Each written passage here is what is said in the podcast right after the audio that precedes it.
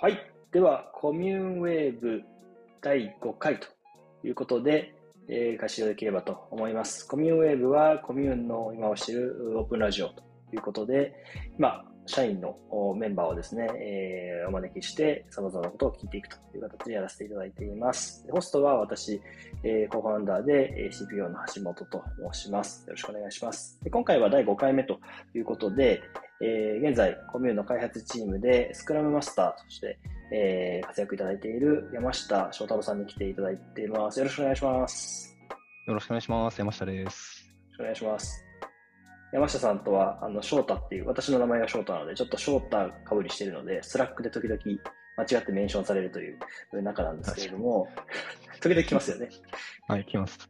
そして大体同じメンバーが間違えてくるっていうので、あの、確信犯なんじゃないかっていう説もあるんですけど、まあ、なんか時々、あの、山下さんに、あの、私のメッセージが、逆にスクラムのメッセージが私に来るという話がありますけど、えっと、山下さん、ちょっと自己紹介僕ですね、あの、現在のコミューンでの役割という、やってるところを教えていただければと思います。お願いします。あはい、えっと、そうですね。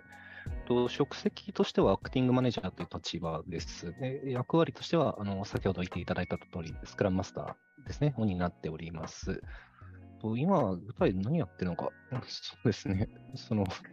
れをやってますっていうのはすごく難しいんですけど、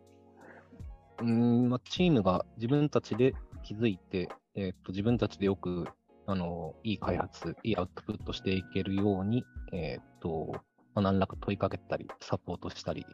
まあ、俯瞰的に見て何かこう、なんですかね、振り返りの設計したりとか、そういうのを日々やってるような感じですね。あとはその、えー、と職責としてアクティングマネージャーなので、その組織のこと、全体のことを考えたりとか、っていうような動きもやっていきますというところです。よろしくお願いします。ありがとうございます。あれですかね、結構コミュニケーション、まあ、開発チームとか、それこそシニアのマネージャーとか話話してるとか、そのドキュメンテーションをしているみたいな時間が結構多い感じですかね。皆さんと同期的な話とかも、コミュニケーションが多い感じですか？仕事そうですね。結構会話する量は多いですね。と最近、もともとその始めた当初は、当初はもう特に会話ばっかりでした。で、一時まあチームが安定してきて落ち着いてきたんですけど、最近はあのマネジメントよりの会話も増えてきたんで、結局なんか話してばっかりな気がしますね。なるほど。スラックでも、えー、やるし、まあ、ギャザーでも、まあ、こういうあのハングアウトでもやるって感じですかね。そうですね。はい。ありがとうございます。あの、まあ、ちょっとコミュに入る前のキャリアも含めてだと、どういうふうな変遷をしてきた感じですか？そうですね。あの、まあ、入社、コミュニ入社入社当初は、えっと、昨年4月に入社したんですけど、その時はまだウェブエンジニアとして入ってて、で、半年くらいしてからですかね、スクラムスターっぽい動きを始めて、で、えっと、昨年末に認定スクラムマスターの資格取って、まあ、ガチでやりますって形になったっていうところです。で、それより前だと、とエンジニア歴で言うと全体で8年くらいで、で、受託のウェブ制作で何でもやるのと、えっと、あとウェブマーケのベンチャーで社内サービスの開発とマネジメントですね。で、前職が物流テック系のベンチャーであのフロントエンドやってたっていう感じで、まあ、割とベンチャーを好んで 移動してるっていう感じですね。コミューニは、まあ、あのソフトウェアのエンジニアとして入社してから、スクラムマスターにあの、ご自身が志願してというか、まあ、この役割を会社で、えー、まあ、こういう機能を持っていた方がいいっていうところからだと思うんですけど、スクラムマスターを自分でやるぞというところの、なんかこう、理由とか、モチベーションって当時どこにありました？あそうですね。あの、もともと持ってるのが、チームで楽しく開発したいっていうのがあったんですよ。で、えー、っと、まあ、コミューン、私が入った当初は特に、こう、PDM が優秀がゆえか、その、ジョブ型雇用みたいな感じになってて、その PDM がハンドリングして、あとは各エンジニアに渡すみたいな形ですね。になっていて、で、それはそれで非常に仕事もしやすかったし、あの、それぞれのプロ意識をちゃんと信じてもらってるのかなって感覚はあったんですけど、ただ、一緒に開発したいなみたいな気持ちが強くて、で、チームで何か良くしていきたいっていう感覚がもともとあったっていうのが一つあります。と、あとは、自分が来る前からそのスクラムというか、その PDM 視点で、えーっと、長期的な見立てをしたいっていうところで、あのスプリントのようなものとか、見積もりみたいなものは取り入れたんですけど、で、形式的に、その、振り返り、レトロスペクトでやったりとかもあったんですけど、その時のこう、空気があまりにこう、なんていうんですかね、辛いもので、はい。で、まあ、PDM の方とか頑張ってくれてるんですけど、なかなかね、コミュニケーションしようよって言ってやるような生き物じゃないので、エンジニアっていうのが。こう、なんか良くしていきたいなと思って、で、その PDM の方と結構密に話し始めて、ちゃんとやりたいねと。で、ちゃんとやるんだったら、じゃあ私、もともと独学で勉強してましたし、ちゃんと資格取ってやりますっていう。そうですね。まあそういう流れになって。なんで、まあ、な楽しく開発して、もっと良くしていきたいっていうのがシンプルにモチベーションかなと思います。ありがとうございます。そこはあれですよね、一貫してますよね、山下さんも。常にみんなで楽しく、まあ、チームとしてこう、プロダクトをより良くしていく、より良いものを作っていこうぜっていうところをこう旗印にしてるのは、すごいこう、シンプルで、かつ、うーなんかこう、本当に大事なのに、なんかこう、いろんなことを上乗せして理由付けしたくなっちゃうんですけど、あすごくそこはフェアなあ思いでいいなと思うんですけど、去年の年末とかは、だからあれですよね、プロダクト、今、プロダクトオーナーで、えーその時プロダクトマネージャーの久松さんとかなりがっつり二人三脚でどうやっていくかっていう話を結構してた感じですよね。で、久松さんとしては山下さんに、なんかスクラムマスターをやっていただけるので、めちゃくちゃ助かるってずっと裏で言ってましたけど。はいはいはいはい。確かに、かなり会話してましたね、あの時は本当に。で、はい。もう、一歩ずつやっていこうって話でしたけど、スクラムマスターの、あれですか、勉強自体は結構コミュニティに入る前からもやってたりしてたんですか？えっと、前々職で、その、自分が立ち上げたプロジェクトがあったんですけど、その時のメンバーが、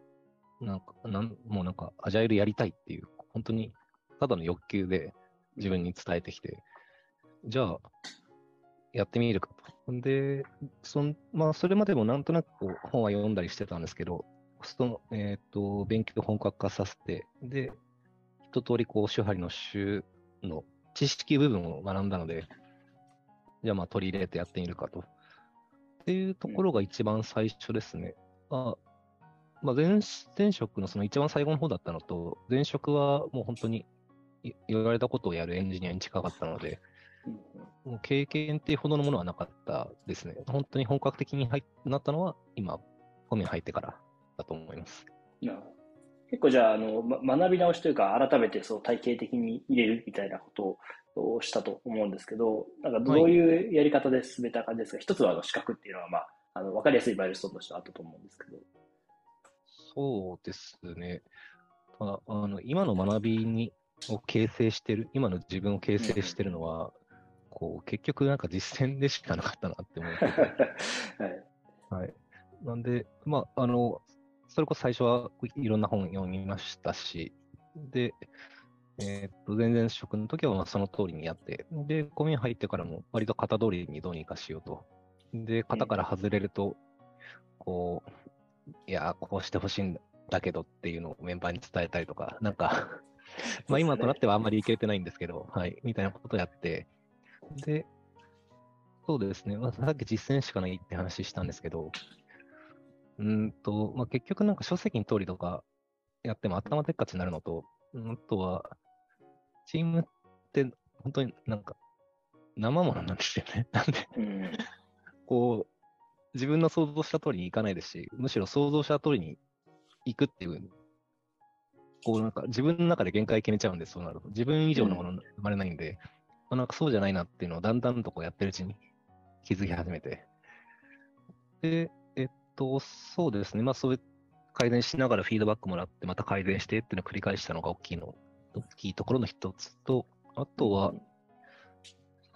そうですね。あの、アジャイルコーチの人に壁打ちしてもらったりとか、まあ、その相談持ってって、フィードバックもらったりとか、あとは、アジャイル系のイベントとかコミュニティが結構あったりするので、そういうとこに参加して意見交換したりとか、まあ、すまあ、このフィードバック、えっ、と、なんていうんですかね。メンバーからのじゃなくて、同じような立場の人から、フィードバックもらったりとかする。で、まあ、また取り入れてって、本当にこれを繰り返してきたっていう以上のものないなっていう感覚はあります。めちゃくちゃ実践をしながら、あの、型を守らなきゃいけないけど、型を柔軟にそこでどう現場に落とし込むかみたいなところは悩まれたのかなと思うんですけど、一番結構やってて、まあ今もチャレンジ当然してる中だと思うんですけど、これまでだとめちゃくちゃここが大変だったなっていうポイントは、どこにありそうです？かそうですね。二つあって、一つは分かりやすく、あの、成果が安定するっていうところ、これが大変だったなと思ってます。それこそ、そのちゃんと本格導入してから数ヶ月は、そのスプリントゴールも終わらないわ、ベロシティは乱高下するわ。でまあ、なかなか歯がゆい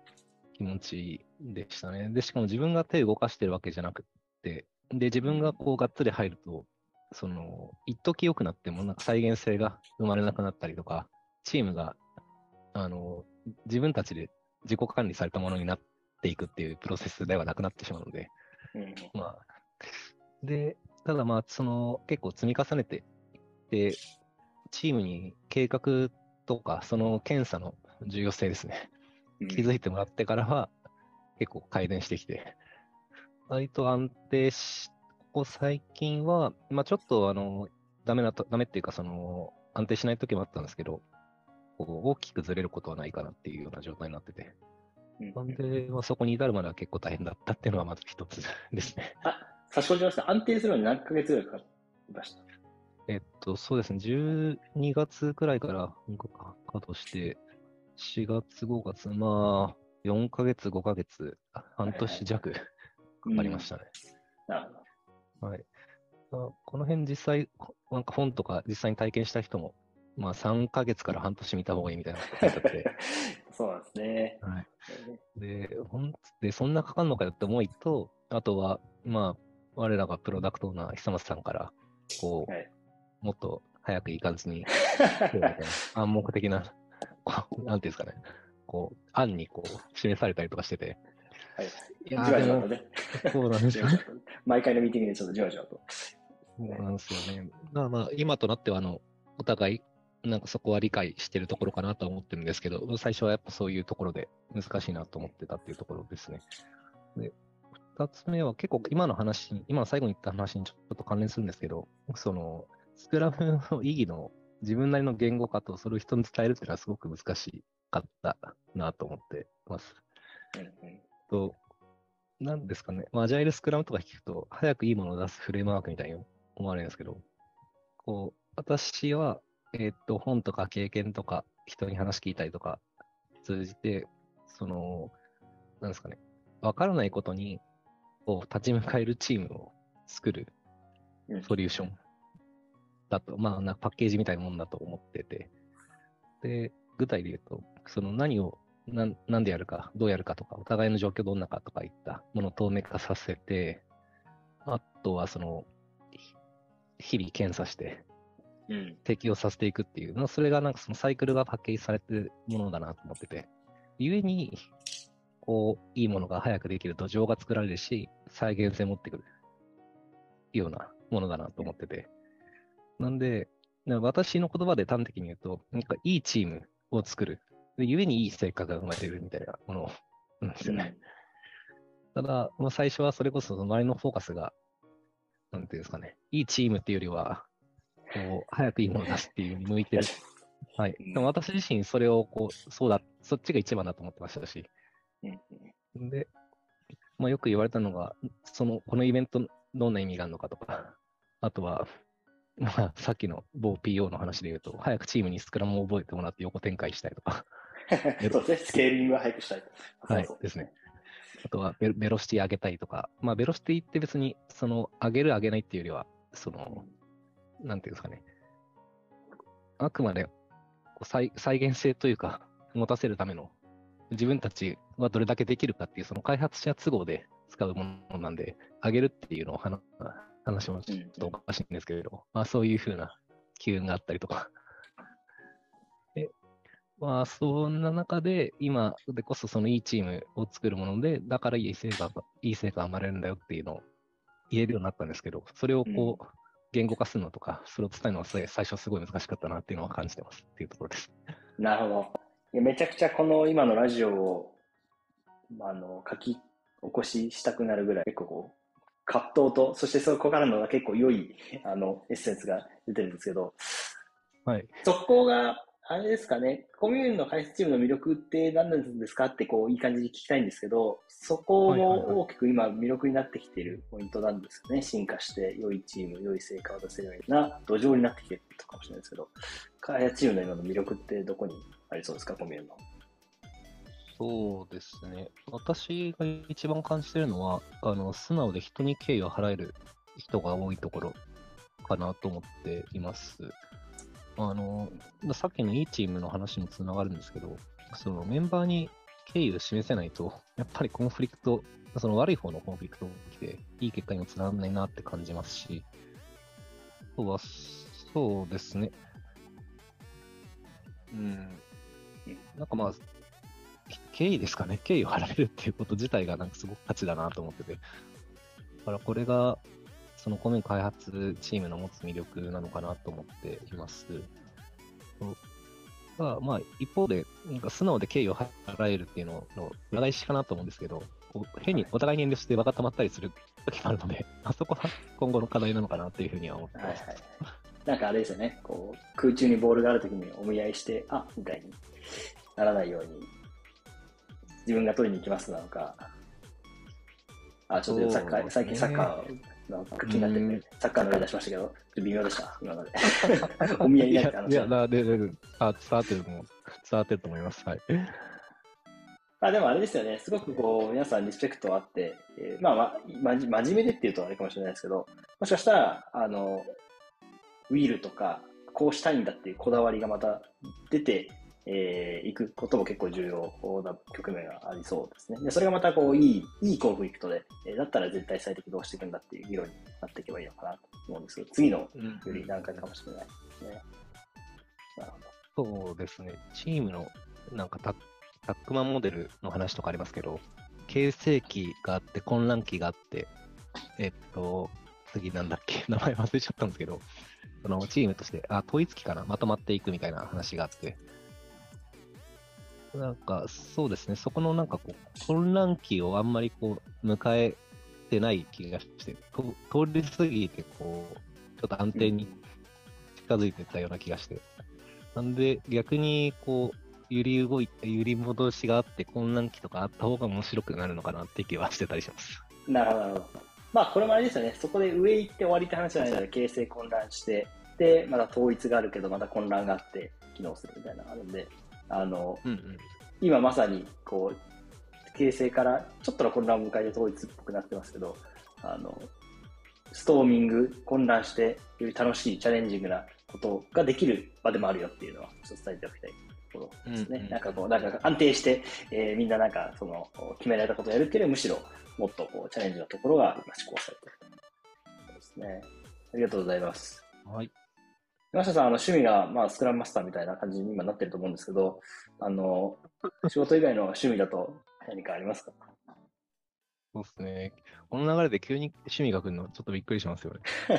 ちょっと最後柔らかくして締めてみたいなっていう気持ちはい、かりました。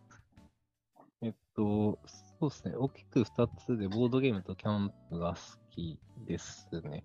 ただ、ちょっと最近はモンハンにかまけてて、ボードゲームはあんまり。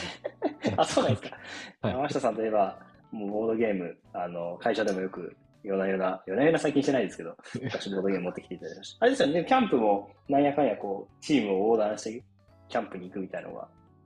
ちょこちょこ行われてる、ね、年一ぐらいですか？年にえっと、過去2回やってますね。でも、あれも私がなんか思い立って、行きたいってなって声かけていくみたいな感じなんで、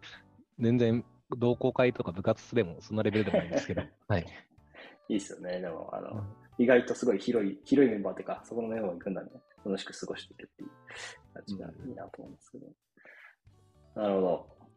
じゃあちょっと、モンハンはちょっとまた、あの、やっていただきつつ、ボードゲーム、はい、ボードゲーム復刻していただき、いただければと思います。ありがとうございます。はい、最後、はい、なんか、あの、延長線上のチャレンジたくさんあると思うんですけど、なんか端的なところでこういうんで、さらに挑戦したいところ、ここはちょっともうちょっと頑張りたいぜっていうところってあったりしますそうですね。えーっと、まあ、今、進めようとしているところではあるんですけど、そのスクラムのスケール、さっきもちょっと出た話ですね。スクラムのスケールをやっていきたいと思っています。とこの半年でその1チームである程度結果を出せる、まあ、その、なんていうんですかね、いいチームの土壌は作りにいけるなっていうのをなんとなく感じたので、じゃあまあ、次は同じ目的を持った複数チームでうまく成り立つのかっていうところ、ここの、まあ、チャレンジしていきたいなと思っています。あの、そのスクラム界隈とかで言われてるのが、スクラムこう3つのフェーズがあって、最初はチームで、次がこう、組織、部門組織、で、最後こう事業とか企業レベルみたいな話があってですね。なんで、えっと、もはやなんかスクラムとか名乗らず、その、部門とかを超えて、いいものを作るっていうような動き、できるようにしたいなっていうのは、最終的に思ってるっていうところですね。確かに。あとは、まあ、その関連で、その、今って開発だけで本当に回してるのに近くて、なので、ビジネスとかデザインとか、やっぱ巻き込んでスクラム回したいなと。うんまあ、こう、なんですかね、ビズの方が課題上げて PDM が整理してエンジニアが作るって、まあ、そのサイクル自体は全然悪いもんではないんですけど、こう、ビズの人がデブデブの作ったものを早く見て、こう、こうしたい。で、デブの人も、その、結構コミュニケーション取ってるから言いたいことがすぐ分かって、あ、じゃあこうしましょうかみたいな話とかうんできたら、まあ、なんというか、